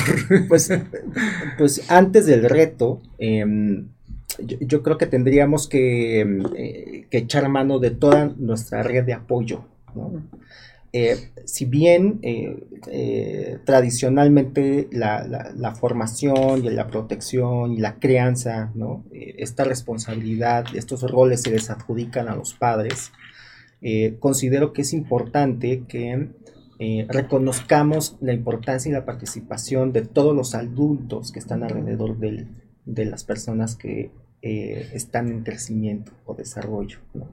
Entonces, ¿Qué hay que hacer antes? Primero, eh, yo recomendaría que, se establecieran naturalmente estos vínculos de confianza y también entender que si bien no está del todo formado el criterio, el juicio y el cerebro, eh, sí tienen este, capacidades de autocontrol y, se, tienen ciertas capacidades de razonamiento. Incluso los niños pueden llegar a ser bien críticos, ¿no? Y nos contrastan, oye, ¿por qué si dices esto? Claro, totalmente. Pueden ser súper críticos, es decir, aprovechar como esas herramientas que sí tienen los niños y adolescentes, ¿no? Hay momentos en los que requerirán, pues, esta supervisión directa, En la que naturalmente es ahí donde ya entra esta esto que mencionábamos de prestarles nuestro juicio. Ahora, coincido en que es muy bueno tratar de identificar estas fuentes de riesgo, ¿no? Que si en la farmacia, que si que si algún familiar tiene eh, estos medicamentos, que si tiene acceso, pero además del, del clonazepam tienen acceso a muchas otras, cosas, el alcohol, el... Eh, hasta un arma de fuego. Hasta arma de fuego, exactamente. Entonces, siempre van a tener acceso a situaciones riesgosas. Y entonces es allí donde se tiene que desarrollar la habilidad como adultos para aproximarnos a los adolescentes ¿no? y eh, ayudarles a estimar esa, esa intensidad de los riesgos. Claro. ¿Cómo se hace? El antes del reto, pues, pues hablemos del reto con ellos. Y, no, y no solamente hablemos del reto de clonazepam, sino todo lo que involucra. Oye, eh, es, a todos nos pasa que queremos conocer cosas nuevas, nos, queremos arriesgar a tomar decisiones, eh, podemos ser impulsivos, ¿no? Este, queremos ser parte y pertenecer ¿no? a un grupo.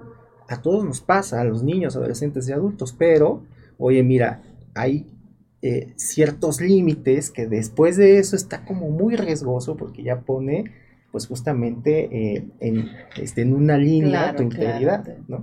Entonces, esta psicoeducación, llamémosle así, puede hacerse tanto en el contexto doméstico, pero sobre todo en el contexto escolar. Porque justamente la escuela ya tiene cautiva esa población y pasa la mayor parte del día quizás en la escuela. Entonces tiene una oportunidad de oro de empezar a psicoeducar en esos aspectos, ¿no? Eh, dar entrenamiento no solamente en la detección de riesgos, sino en la socialización, entrenarlos en competencias este, socioemocionales o, socio, eh, sí, socioemocionales, para que de alguna u otra manera se reduzca la probabilidad de participar en situaciones riesgosas. O sea, que sus retos sean otros retos. Exacto. Pero una cosa, doctor, también, eh, de esto que dice, y tomando, retomando una pregunta aquí de nuestra radio escucha Maribel, que agradecemos mucho, dice, ¿cómo podemos racionalizar a nuestros jóvenes para que eviten lastimarse? ¿Qué hacer para que no sigan esos retos y sepan decir no ante un grupo al cual quieren pertenecer? Yo diría que junto con lo que acaban de mencionar, una palabra clave es la empatía. O sea, entenderlos, ponernos en, su lugar, entender los procesos que están viviendo, que están, que están este, experimentando, las emociones, esto que dice de las habilidades socio, socioemocionales que son clave para, para que ellos puedan eh, manejar estos impulsos. Pero también eh, esta parte cuando dice que eviten lastimarse, que entiendan, que se quieran a sí mismos, porque se están lastimando, se están causando daño y para que tengan esta autoestima, pues es importante que los primeros que los queramos y amamos y protejamos y acompañemos y, e incondicionalmente es expresar ese amor, cultivar estos vínculos afectivos que les den la confianza de, de, sentir esa base segura, ¿no? Lo que en teoría de apego se llama la base segura. Sí, fíjate, doctora, acabas de decir algo muy importante porque, ¿por qué nace todo esto? Precisamente tú acabas de dar la respuesta, ¿verdad? Porque hay una falta de autoestima, hay una falta de amor propio, una falta de acompañamiento en estos chicos que desafortunadamente caen en estos juegos. Porque tú puedes proyectar, bueno, qué porcentaje está cayendo, pero no es toda un aula. Y sabemos que estos chicos entonces tienen un trasfondo. Es falta de identidad, falta de empatía con ellos mismos.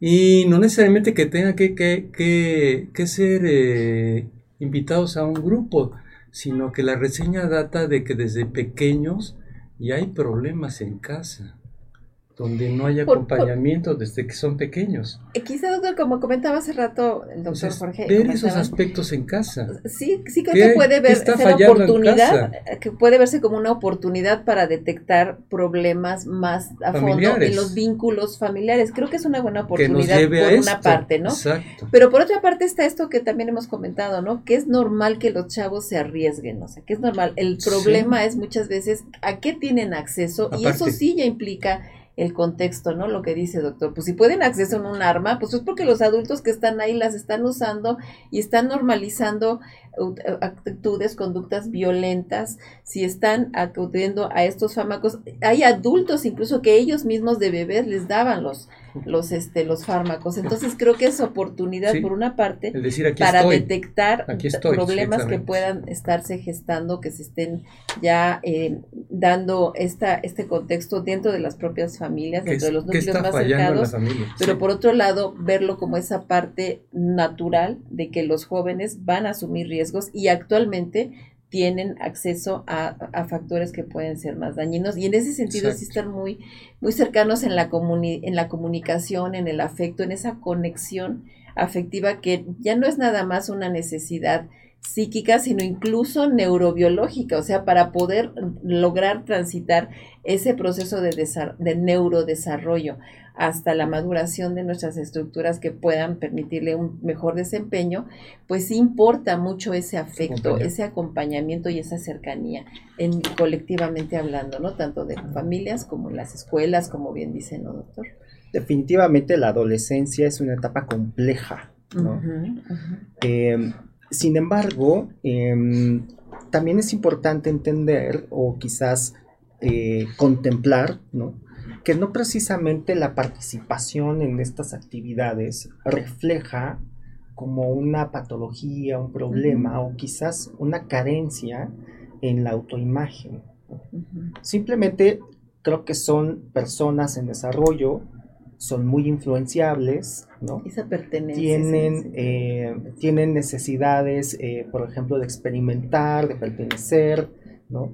Eh, naturalmente pueden ser este, con mayor tendencia a la impulsividad, no estiman bien los riesgos, pero no precisamente refleja como una eh, baja apreciación de sí mismos. ¿no? Es decir, pues eh, finalmente incluso los adultos, insisto, hacemos como aspectos paralelos muy similares, ¿no? Este, en las bodas, eh, este, caballito, ¿no? Los, shots, los shots, o sea, o sea, solamente que somos menos vulnerables, pero seguimos haciendo eso y no precisamente refleja que tengamos una baja apreciación, una baja eh, autoestima en ese sentido, ¿no? Ok. Entonces, en el antes, insisto en que se tendría que ayudar a, las personas en, desarrollo, ¿no? A que aprecien mejor los riesgos. Eh, en el antes, creo que eh, justamente las escuelas son estas estructuras o, aparatos sociales que nos ayudan a institucionalizar nuestras necesidades. Entonces la escuela tendrá que ingeniárselas para saber qué tipo de retos se le van a plantear al adolescente para que encauce en ese tipo de retos, ¿no? esta necesidad de pertenecer, de, conocer cosas nuevas, ¿no? De, arriesgarnos, claro. ¿no? Y que se vaya experimentando y formando nuestro juicio. Es decir, si la escuela es allí donde entra como un papel de qué voy a hacer yo para que eh, hagamos, ¿no? Eh, que estos retos, esta necesidad de experimentar y de, y de congregarse de los adolescentes se satisfaga. Y en el durante es muy importante que las empresas tengan un protocolo de acción a urgencias. Intervenciones inmediatas. Eh, en este caso, en lo que se tiene que hacer es intervenir cuando la, eh, eh, los adolescentes ya están intoxicados. O sea, ¿qué hacer? ¿Cuál es el primer teléfono que voy a llamar? Cuál es el listado de los, de los eh, contactos de cada eh, adolescente, ¿no? Este, ¿cómo debo de comunicar este evento a los padres de familia en general?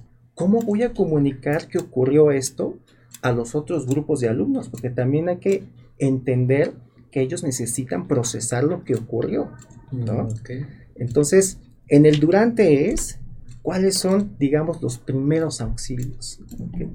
Ya en el después es ahora sí donde la escuela tiene que empezar a hacer, eh, reforzar esta difusión, ¿no?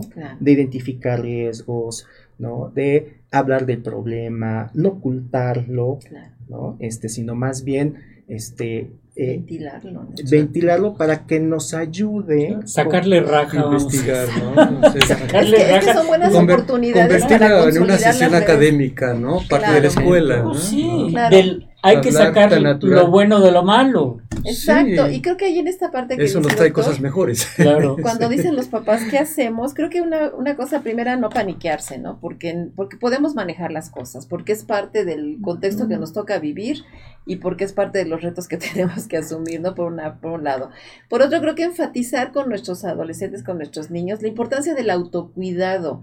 Eh, cuando decimos, coincido en que no necesariamente sea un problema de autoestima porque están en proceso de desarrollo, eso como que es parte normal, ¿no? Que, pero sí que entiendan cómo cuidarse, qué es lo que se merecen. O sea, ellos no merecen lastimarse, ellos no merecen hacerse daño, no merecen que lo hagamos, nosotros les hagamos daño ni los maltratemos, pero menos tampoco que ellos mismos se lo hagan y que asuman que se están haciendo un daño cuando hacen riesgos no medidos o que sepan que pueden eventualmente de correr, tener un riesgo que pueda tener consecuencias posteriores, ¿no? Y en ese sentido, reitero, generar estos vínculos de acompañamiento, de empatía, para que ellos desarrollen esa confianza de decirnos qué es lo que, lo que están experimentando. Nos, dice Alejandra, qué difícil es ser padre hoy en día. Antes no teníamos tantos enemigos alrededor como las redes sociales. A veces nos sobrepasa y no entendemos de lo que nos hablan. Gracias por su excelente espacio. Bendiciones al staff y al grupo de médicos. Muchas gracias Alejandra. También nos dice, eh, nos dice Maribel, como profesores, ¿cómo podemos inculcar el amor propio? Nos llegan con muy baja autoestima y es difícil para ellos el decir no. Ellos lo único que quieren es ser parte, así vaya su vida de por medio. Es duro, pero así la vemos en muchas ocasiones. Sí, Maribel, como decíamos, no es parte de este desarrollo donde ellos necesitan experimentar esto, pero creo que una cosa muy importante es que nos sientan como adultos seguros de nosotros mismos, con recursos para apoyarlos, porque ellos eso es lo que necesitan, ¿no? Sentir que pueden aventurarse a explorar cosas, pero que si se van dando cuenta de los riesgos, pueden regresar a una base segura, que va a haber quien los acompañe, que va a haber quien los quiera, quien los arrope, quien los acoja y quien les ayude a levantarse en sus caídas, porque en ese sentido, como decían, pues todos pasamos por esa etapa y en ese sentido la empatía es fundamental. Si le te entiendo, sé por lo que estás pasando estás sintiendo mucha curiosidad, mucha excitación, estás sintiendo mucha frustración, estás sintiendo X, Y o Z, enseñarlos a nombrar sus emociones, a manejarlas, a controlarlas, a expresarlas a compartirlas y buscar ayuda cuando sea necesario. Y en ese sentido ellos mismos se pueden convertir en unos excelentes aliados para el autocuidado, incluso de este tipo de riesgos que son los contenidos en, en las redes sociales, porque que ellos detecten qué me hace daño, el primero que se los tiene que decir y mostrar también somos los adultos que estamos con ellos, ¿no? Entonces, ese, ese factor de un vínculo eh, rico, nutritivo, amoroso, generoso, comprensivo, creo que es fundamental. Más que nada, lo que es la comunicación. Sí, sí, sí. la presencia, la conexión, ¿no? la conexión afectiva. Que sepan que estamos, que sepan que, que validemos sus emociones, que las reconozcamos, que las ayudemos a contener, a encauzar. Una cosa también bien importante es que el cerebro y todo en general nuestras como personas no vamos a, a evitar una serie de actividades si no suplimos con otras. O sea, no nada más es prohibirles, sino darles alternativas. Oye, no, no, está padre que estés aquí poniéndote en estos riesgos. ¿Qué te parece si mejor desarrollamos una actividad de, deportiva o nos vamos al cine o nos vamos a ver tal o cual cosa, en donde también se les lleve la atención a otra parte, porque no nada más funciona. Eh, eh, prohibir es lo peor que se puede hacer a un adolescente en particular, a una persona en general y a un adolescente en particular porque lo que se prohíbe muchas veces genera mayor atención, mayor atractivo. Es más, como parte de esa necesidad de autonomía, hacer lo que me prohíben va a ser algo que me haga sentir yo mismo, ¿no? Entonces no funcionan las prohibiciones generalmente, es enseñarles el riesgo, el daño que se están autoinfligiendo, que no lo merecen y que aprendan a un sentido de autocuidado, ¿no? Eh, dice Jorge Alberto, a veces es muy difícil hablar con los padres, si uno les dice algo se molestan y a veces ni ellos los pueden controlar. lo he visto y les dan los teléfonos para que no los molesten, así como educarlos. Saludos y gran tema, Jorge Alberto. Susana también dicen que si podrían dar sus datos, doctores, y si vamos alertas, ¿quién sería el primer contacto? Lo que comentábamos ahorita creo que se va a poner en pantalla, ¿no? Eh, sí creo que eh, es también cuestión de comunicación con los padres, que los padres se sensibilicen de la importancia de tener esta apertura y esta capacidad de escucha y de empatía, reitero, para que bueno podamos este, ayudar a nuestros adolescentes y niños y protegerlos, ¿no? De alguna manera de, de estos riesgos que, que no miden y que son parte del panorama en la vida contemporánea. Pues muchas gracias, se nos viene el tiempo encima, doctores, para concluir, doctor. Algo importante. Pues, pues para. Es importante, doctor. Yo, yo quisiera como mm, mencionar que de pronto, eh, ante, estas, ante estos fenómenos, podríamos como enclaustrarnos, quizás, y asumir em, como, eh, digamos, muy amenazante el entorno social, ¿no? Eh, y yo les recomiendo que, nos vayamos como más lentos en eso, porque finalmente también es del entorno social de donde puedo encontrar los recursos para prevenir y solucionar este problema, ¿no? Entonces, este, eh, hay que buscar siempre ayuda, o sea, los adolescentes, los docentes, este, los directivos de escuelas, este, las personas que, que venden productos fuera de la escuela, busquen siempre como estos recursos externos y, y, para que dejemos eh, de alguna otra forma como esta como desconfianza quizás no y que nos inhiba en pedir ayuda creo, un concepto también importante que alguna vez se empezaba a tomar en las escuelas la revisión de, del equipaje de mochilas. De mochilas. Ah, por lo de las armas. Por lo de las armas que hemos visto últimamente y punzocortantes u otro tipo de artefactos. Sobre todo el riesgo, ¿no? Nada más otro tipo de drogas. Sería que las personas que están experimentando esto y que están muy preocupadas, eh, sobre todo conectarse con las autoridades escolares y pedir a petición de alguna manera que hagan un tipo de revisión junto con las autoridades en las escuelas, de qué están introduciendo al colegio, sobre todo en estas etapas de adolescencia. Creo que sería una parte muy importante tomar esa medida, por mucho que no la quieran tomar actualmente, creo que es indispensable. Se llevará tiempo. Yo creo. Este, pues no sé, tenemos el tiempo encima y pues si quieres darnos, Jorge, algún comentario final para cerrar, este, no sin antes agradecerte tu, presencia. aquí con nosotros. No, pues lo que yo quiero hacer primero es agradecerles, ¿no? La, la oportunidad de, de, conversar con ustedes, ¿no? Es, es, un tema como muy apasionante.